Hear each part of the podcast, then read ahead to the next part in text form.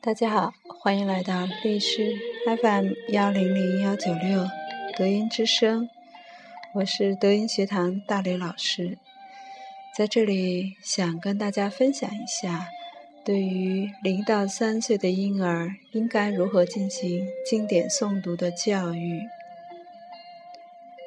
婴儿刚出生以后，脑部的知识系统就像一张白纸。知识的可塑性极强，接受能力极为强大。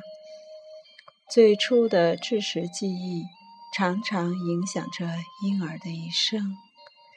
婴儿的知识培养，只要有外界足够的听觉、视觉、触觉、味觉、嗅觉等感官的知识刺激，知识所管辖的。眼、耳、鼻、舌、身等各种器官的功能就会逐步发达起来，刺激的越多，发展的也越快。但是要切记提供科学而正确的刺激，而不是功利式的强灌。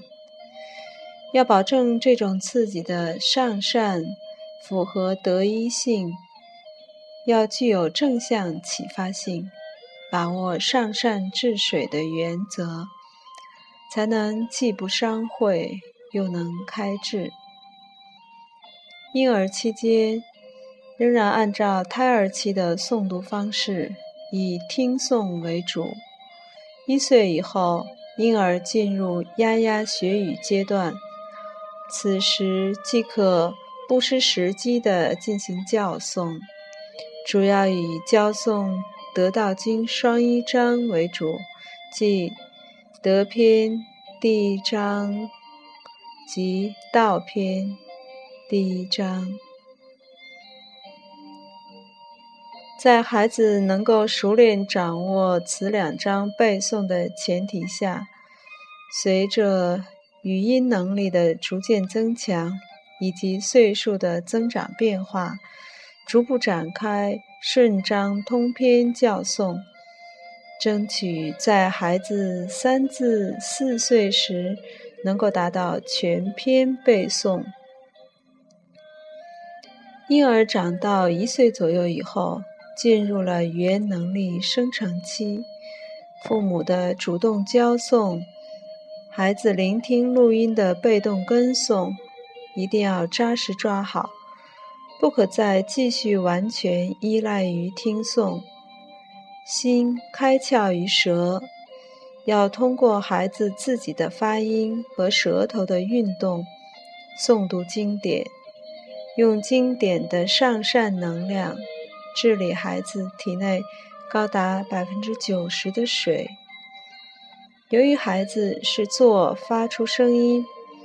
音波的谐振力更强、更直接，既能够迅速通达全身，又能促使心窍的开启。舌窍开，则心窍易于打开。在小儿囟门闭合以后，能够及时将舌窍打开，这点极为重要。